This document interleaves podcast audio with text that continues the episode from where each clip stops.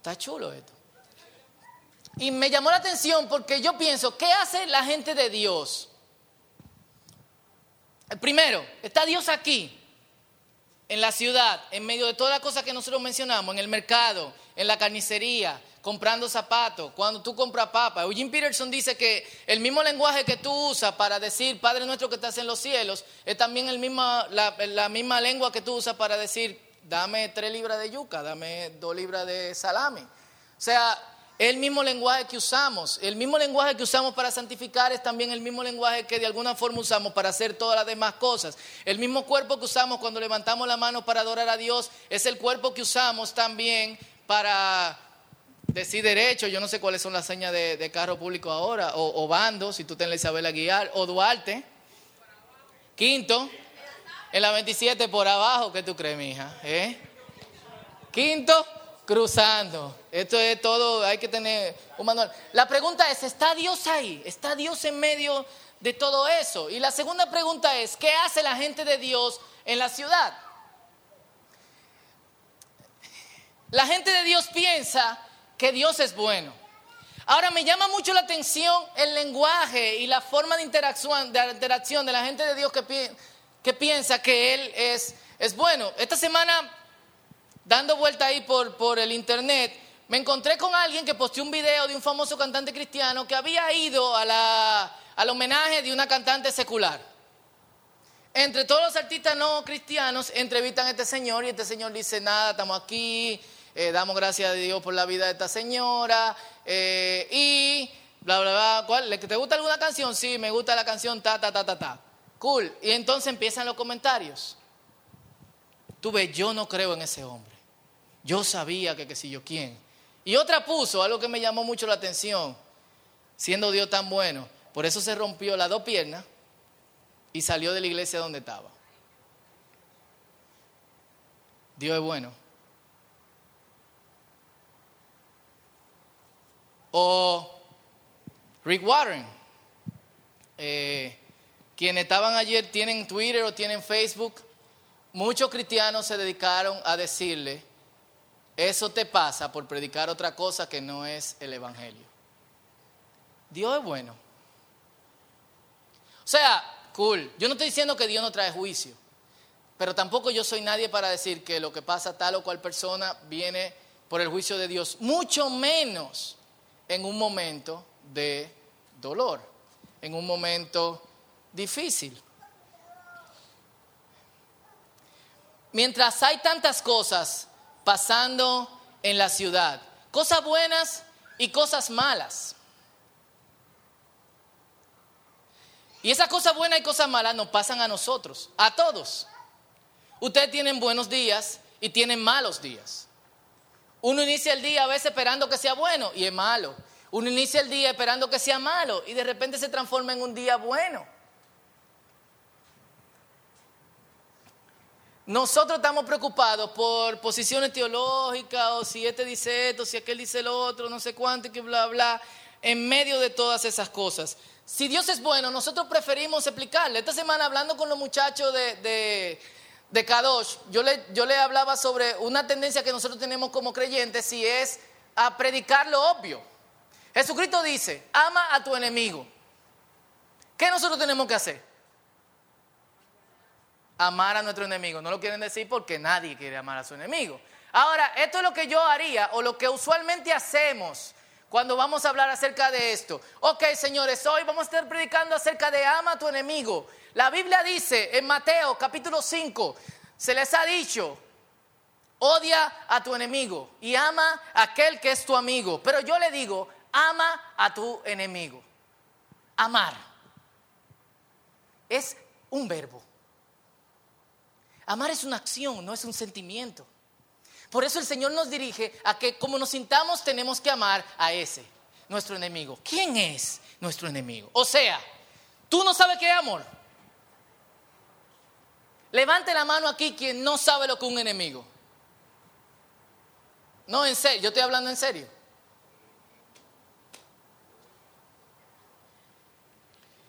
Entonces, ¿por qué pasamos tanto tiempo diciendo, ama a tu enemigo? Ok, la Biblia dice, ama a tu enemigo. Entonces, amor, la, la, la, la, la, la. Enemigo, ta, ta, ta, ta, ta, ta, ta, ta. O sea, ama a tu enemigo y punto. Ya, se acabó. Oramos. Nosotros preferimos eso, preferimos explicación, preferimos, preferimos información ahora. ¿Por qué no vivirlo? Y yo le hacía una pregunta ahorita, ¿está Dios aquí en la ciudad?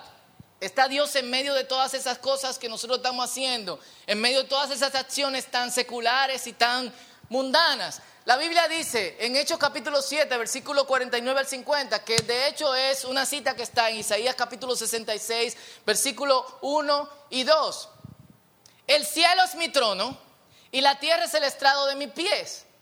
¿Podrán acaso construirme un templo tan bueno como ese? Pregunta el Señor.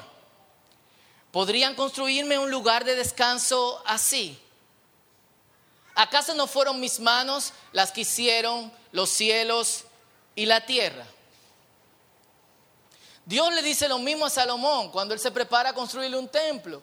Y él le dice, ningún templo, nada hecho por manos humanos me puede contener. Yo hice los cielos, yo hice la tierra. El cielo es mi trono donde yo me siento. La tierra es donde yo pongo los pies. Él quiere decir nada más y nada menos, yo habito en todo el universo. ¿Está Dios en la ciudad? En todo lo que nosotros hacemos, interactuamos. Sí, los seres humanos estamos seguros en templos. Aquí estamos adorando tranquilos sin que nadie nos moleste. Estamos dentro de cuatro paredes sin que un vecino venga y nos diga, señores, eh, son las 8 y 15, es domingo, nuestros hijos mañana tienen colegio. O sea, estamos tranquilos, estamos seguros, estamos bien aquí. Ahora, Dios se siente bien allá afuera. Dios está aquí, no me malinterpreten. Pero Dios también está allá. Y en su palabra lo deja bien claro, no solamente en los versos que le mencioné, sino en otras muchísimas partes. Nosotros queremos hacer exclusivo a Dios de ciertos lugares y de ciertas partes y de ciertos momentos, pero Dios obviamente huye de eso. Y esa es la razón por la que yo creo que nosotros deberíamos de escuchar a Dios aquí, pero vivir a Dios también allá afuera. Y de hecho, escuchar a Dios también allá afuera. ¿Qué Dios me está diciendo con alguien que me pide? ¿Qué Dios me está diciendo a través de un jefe desgraciado?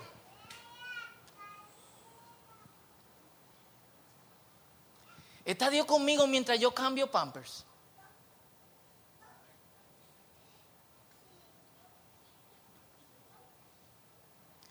O mientras yo trato de trabajar y de concentrarme en algo, mientras mi hijo me está jalando los pantalones y me está diciendo, papá, papá, papá, papá, papá, papá, papá, papá, papá, papá. Dios está ahí.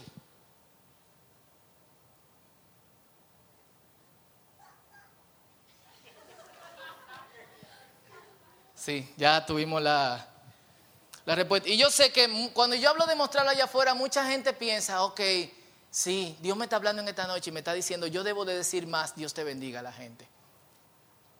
Especialmente a los carros públicos y los motoconchos. O debo de acostumbrarme más a decirle a la gente, Cristo te ama. O debe de dejarme dar vergüenza orar por los alimentos en el comedor del trabajo. Porque alguna gente, tú sabes, oran de camino porque... ¿Qué tal si y con esto estoy diciendo, no me refiero a eso, viviendo nuestra vida ordinaria de forma tal que se vea que reverenciamos a Dios en lo que hacemos. Mostramos esto. ¿Qué tal sí? De hecho, cuando leemos el libro de Hechos, capítulo 17, verso 6 dice, estos que han trastornado el mundo entero han venido también acá. Ahora, cuando nosotros pensamos en trastornación, pensamos en campaña evangelística, en gente montándome una tarima atrás del parque y voceando, Cristo te ama, aleluya, o en el Señor con el megáfono, en la Nuña con 27, o en un montón de cosas de gente que te perturba diciendo, tienes que venir a la iglesia, tienes que venir a la iglesia. ¿te acuerdas que yo te invité a la iglesia? Tú me dijiste que la semana que viene, sí, pero no puedo, manín. Ah, no, esta trastornación era algo diferente. Si bien había la predicación de la palabra de por medio, algo que pasaba cuando los cristianos llegaban a algún lugar era que la ciudad se transformaba, la dinámica de la ciudad era diferente.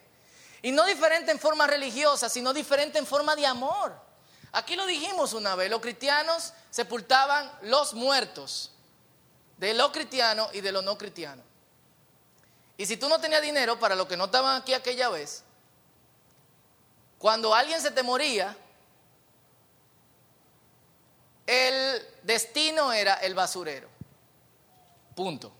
No había ceremonia sepulcral ni nada por el estilo. Por lo menos en las naciones paganas de Roma, Grecia, etcétera, etcétera, etcétera. Eh, entre los cristianos no había gente pobre. Tampoco había gente con dinero en exceso. Ellos habían creado un nivel de, economía donde la comunidad era el centro, era la base y todos ponían todas las cosas en común de modo tal que todos tuviesen ¿qué? el mismo nivel. ¿Qué pasaba con los que prestaban dinero? Si tú llegabas a la iglesia, la gente de la iglesia agarraba y con su dinero pagaba tu préstamo y ya tú no le debías a nadie. ¿Qué pasaba con los que debían eh, una tierra o no habían completado un trabajo? La gente de la iglesia llegaba, completaba el trabajo con ellos o pagaba la tierra. Listo. Y yo estoy hablando no como ahora que si tú debes algo te meten preso. Si tú debías algo, tu familia, tus hijos eran esclavos de la persona a la cual tú le debías. Era una cuestión mucho más hardcore que ahora. ¿Qué hacía la iglesia cuando llegaba a algún sitio? Trastornaba porque rompía todos los sistemas. Si tú no me pagas intereses mensuales, sino que tú me pagas lo que tú me debes de intereses, junto con lo que tú me debes de capital, entonces yo dejo de percibir dinero. Si quienes me trabajan la tierra porque me deben dinero, ya no me la van a trabajar, entonces yo, debo yo dejo de percibir dinero y dejo de percibir trabajo gratis. ¿Me entienden? ¿Me captan? Esa era la trastornación y el punto en el que llegaba la iglesia a la ciudad. No era simplemente predicar la palabra, no era simplemente un Dios te bendiga, no era simplemente un Cristo te ama, no, era acción. Eran pequeños y grandes actos de compasión, de amor, de humildad. Y eso me, recordó full mientras estaba escribiendo el mensaje, la frase de un señor que se llama Horace Mann. Y Horace Mann dije, dice, dijo en el siglo XIX, no te mueras hasta que logres un pequeño acto en favor de la humanidad. No te mueras. Y él es mucho más enfático que mi traducción. O sea, no te puedes morir. Le tienes que tener miedo a la muerte hasta que logres un pequeño acto en favor de la humanidad. Y a veces Dios nos llama de lo que nosotros pensamos extraordinario a lo ordinario. Y en lo ordinario que Dios de repente hace cosas extraordinarias. Y me acuerdo el caso de una señora que se llama Lisa Terskurs, un nombre bastante extraño. Lisa era es la presidenta de un ministerio que se llama Proverbios 31. Proverbios 31 es un pasaje famosísimo que muchos de ustedes lo conocen que dice, mujer virtuosa, ¿quién la hallará? Ella se encargaba de levantarle la dignidad a mujeres. Un día ella llega a un salón de actos del colegio donde están sus hijos y encuentra que hay un coro de niños de Liberia. Todos son niños que perdieron sus padres en una, en una guerra civil que todavía eh, se lleva a cabo en el país. Todos eran niños huérfanos. Y el propósito del coro era hacer una gira por todo Estados Unidos hasta que cada uno de los niños fueran adoptados. Así que después de que los niños cantaban, ella dijo que la voz de los niños era angelical había al lado del salón una pequeña, un pequeño mostrador donde se decía que tú podías adoptar a estos niños, se, decía, se contaba la historia de los niños, etcétera, etcétera, etcétera. Ella, sus hijas, su familia se enamoraron de dos niños, Jackson de 14 años y otro niño de 13 años, ambos de Liberia. Y sin darse cuenta, ella se encuentra en el salón donde está el mostrador de adopción y dice, ¿qué yo tengo que hacer para adoptar uno de estos, eh, uno de estos niños? Va a su casa, vuelve con la sorpresa de que ella no quiere adoptar un niño, sino dos. Ahora, son niños de 13 y 14 años que nunca han ido a la escuela.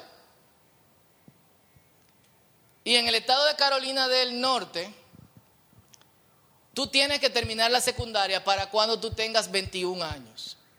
Si tú no has terminado la secundaria para cuando tú tengas 21 años, no puedes seguir estudiando. No hay forma de que tú obtengas tu grado de, secundaria y obviamente tú no puedes entrar a la universidad. 14 y 15 años. Es, es probable ir desde kindergarten, que no, obviamente los otros niños no van a entrar de kindergarten, 13 y 14 años. La, la, la.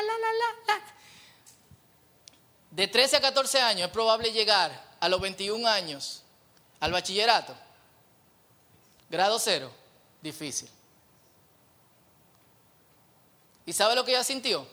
Teniendo compromisos mundiales de donde ella a predicar, teniendo compromiso de terminar uno, uno de los libros que, estaba escribiendo, teniendo otros compromisos de, conferencia en, en, Estados Unidos, ella canceló cada uno de los compromisos de lo que nosotros llamaríamos extraordinario y se dedicó a educar a estos niños de 8 a 6 de la tarde en su casa hasta que llegaran por lo menos a un grado de primero de bachillerato. Y le tomó a ella, para que los niños llegaran a primero de bachillerato, cuatro años. Así que lo inscribió en secundaria. Cuando Jackson tenía 21 años, eh, y esto, esto es lo que pasó en medio de todo esto, hubo un día en que ella sintió la necesidad de que quería predicar de que quería seguir escribiendo libros, de que quería seguir dando conferencias. Y en medio de la frustración de que tenía que atender a sus hijas, llevar al colegio, volver a trabajar con ellas, hacer la tarea, después estar con estos niños desde la mañana hasta la tarde, niños de 13 y 14 años, aprendiendo a leer y a escribir en un idioma que no es su idioma, hubo un día que ella se trancó en el closet a llorar. Y le dijo, Señor, ¿por qué tú me hiciste esto? ¿Por qué tú me estás haciendo esto? Yo tenía un llamado extraordinario contigo. Yo estaba haciendo grandes cosas. Miles de mujeres estaban siendo restauradas por lo que yo estaba predicando. Y ellos yo la voz del Señor que le dijo, tú no eres una mujer de fe. Si tú eres una mujer de fe, yo te necesito que tengas fe en las cosas pequeñas. Si tú no puedes tener la fe en las cosas pequeñas, nunca te devolveré lo que tú llamas grande. Punto. Me llama la atención que cuando la gente está llorando y va donde Dios, Dios no dice, ay, mi hijo, qué chulo, ¿por qué llora? No, no, no. Eh, esto es lo que hay. Sal del closet y haga lo suyo. Cuando Jackson cumplió 21 años, que se graduó de la secundaria, promedio, o sea, ¿qué puede hacer un muchacho que va desde primero de la primaria hasta cuarto de bachillerato en qué? Eh, siete años. Así que él era un estudiante promedio de 70 y 80, ella recibe una invitación para ir al acto de graduación. Y en el acto de graduación, donde usualmente dan las charlas, los muchachos que tienen el promedio de educación más alto, adivinen quién fue que dio la charla de estudiantil de graduación, Jackson. Y no solamente eso, sino que también le dieron su reconocimiento por ser un estudiante que logró en poquísimo tiempo alcanzar lo que casi ninguno, bueno, yo diría ningún estudiante logra. Dios la llevó a ella de lo que parece extraordinario a ordinario.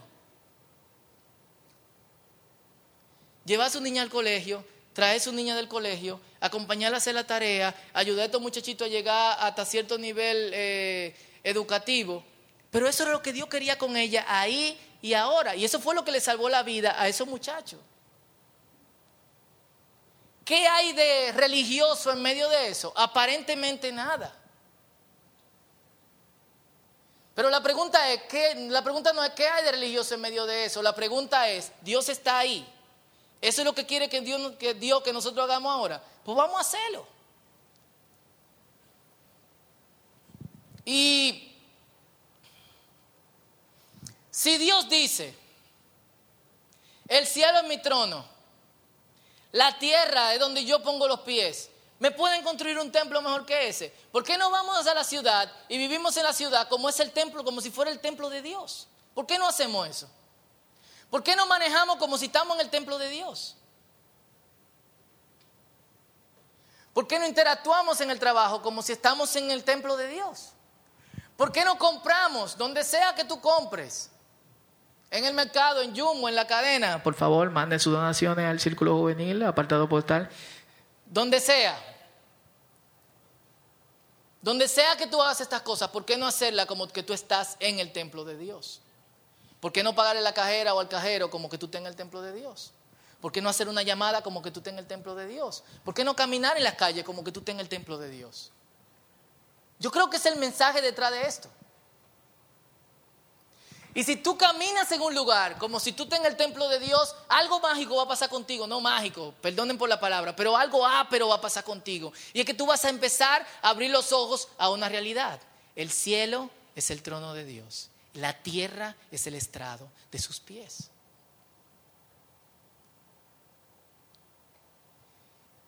Y otra cosa va a pasar. Y es que tú no vas a dejar que nadie haga algo incorrecto dentro del templo de Dios, ¿sí o no? Si viene un bendito loco y abre esa puerta y tira basura aquí, ¿qué ustedes hacen? Se sienten ofendidos. ¿Y por qué se sienten ofendidos? Como alguien hace eso en la iglesia. Así, abre la puerta y tira basura. Ya, así es que lo hacen. ¿Por qué no hacemos eso allá afuera? ¿Por qué, ¿Por qué dejamos que la gente tire basura en el templo de Dios? ¿Por qué dejamos que la gente atropelle a otros en el templo de Dios?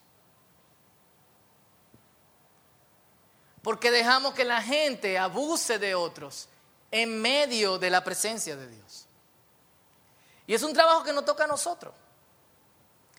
Porque nosotros somos parte de esos que son abusados, que son atropellados y a quienes se le hacen cosas que no nos gustan. ¿Qué tal empezar a pensar en todo lo que hacemos como una adoración a Dios? Todo, absolutamente todo. Incluso lo que no nos gusta.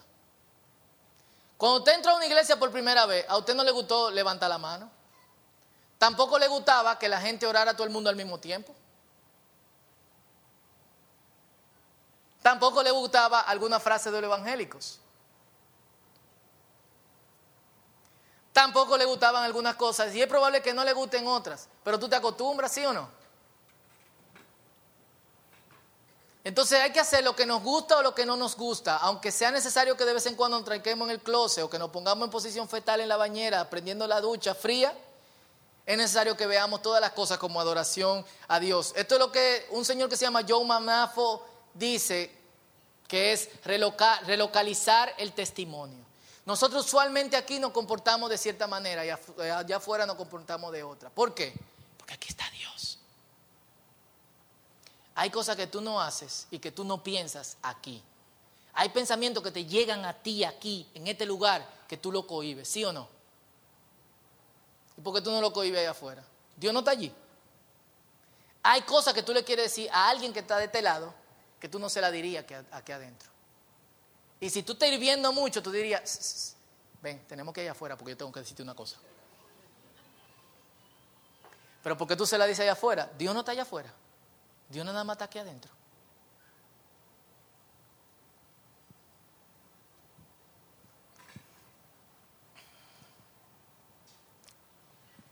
Nosotros somos luz en las tinieblas.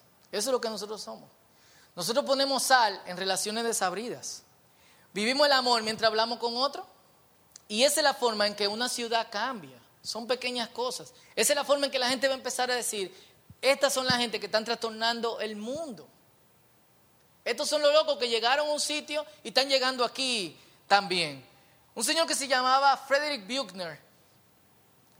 Él decía esta frase que me encanta muchísimo en un libro que se llama El amanecer de la gracia. Dice, creo que mi hogar está en el reino de Cristo, que existe al mismo tiempo en nosotros con nosotros y entre nosotros, mientras tambaleamos en el mundo por nuestros pródigos caminos en busca de Él. Si esto necesita traducción es, mi hogar es el reino de Cristo, el reino de Dios. ¿Y dónde está el reino de Cristo? Está en mí, está entre nosotros y está con nosotros. Y está también allá afuera, mientras nosotros tratamos de caminar y tambaleamos en nuestros caminos pródigos, mientras caemos y nos levantamos, mientras fallamos y otra vez decimos, nosotros tenemos la posibilidad y el potencial de victoria. Y todo eso lo hacemos caminando hacia Cristo. Para que pase algo en la ciudad, yo debo prestar más atención a Dios y menos atención a lo que la gente dice. lo repito, para que pase algo en la ciudad, yo debo prestar más atención a Dios y menos atención a lo que la gente dice. ¿Cómo yo presto más atención a Dios? Yo salgo, yo abro los ojos, yo respiro y yo digo, el cielo es el trono de Dios, la tierra es donde Dios pone sus pies. Yo leí algo interesante esta semana. Y era alguien hablando del Salmo 118. Alguien con quien yo no comparto alguna perspectiva, pero me encantó. Este es el día que hizo el Señor.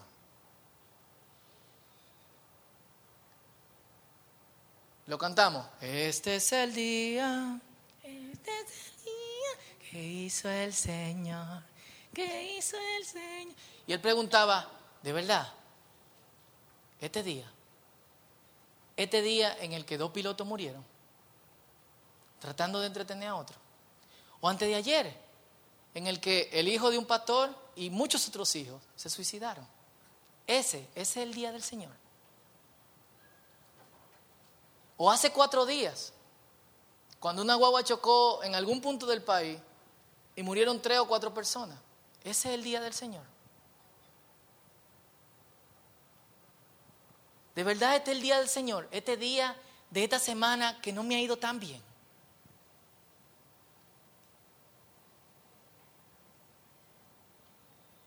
Este día en que yo no me quería levantar.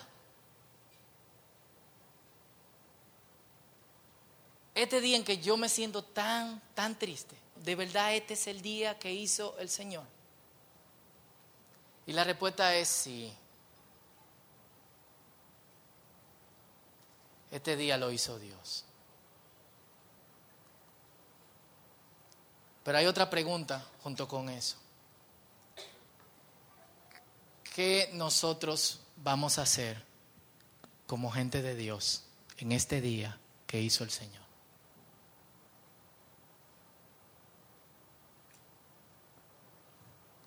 ¿Qué vamos a hacer en esta ciudad?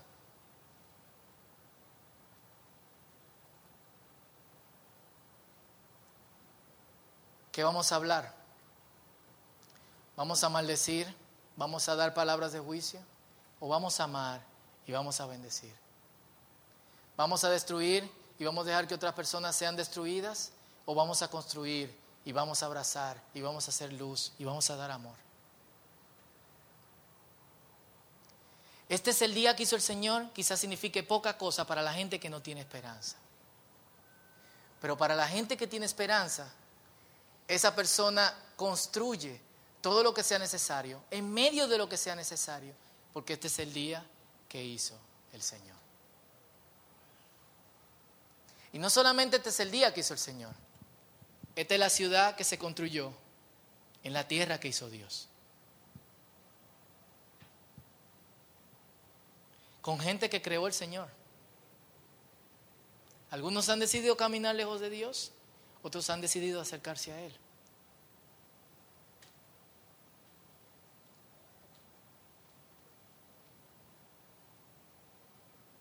La verdad es que este es el día que hizo el Señor. Hay poca gente que lo sabe. Y dentro de, poca, de esa poca gente que lo sabe, algunos están aquí. ¿Qué vamos a hacer con eso? En esta ciudad que se construyó, en el terreno que hizo el Señor, con los materiales que hizo el Señor y con la mente de la gente que hizo Dios.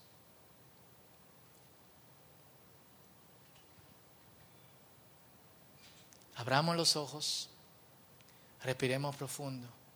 El cielo es el trono de Dios, la tierra es estrado de sus pies y este es el día que hizo el Señor. Oramos.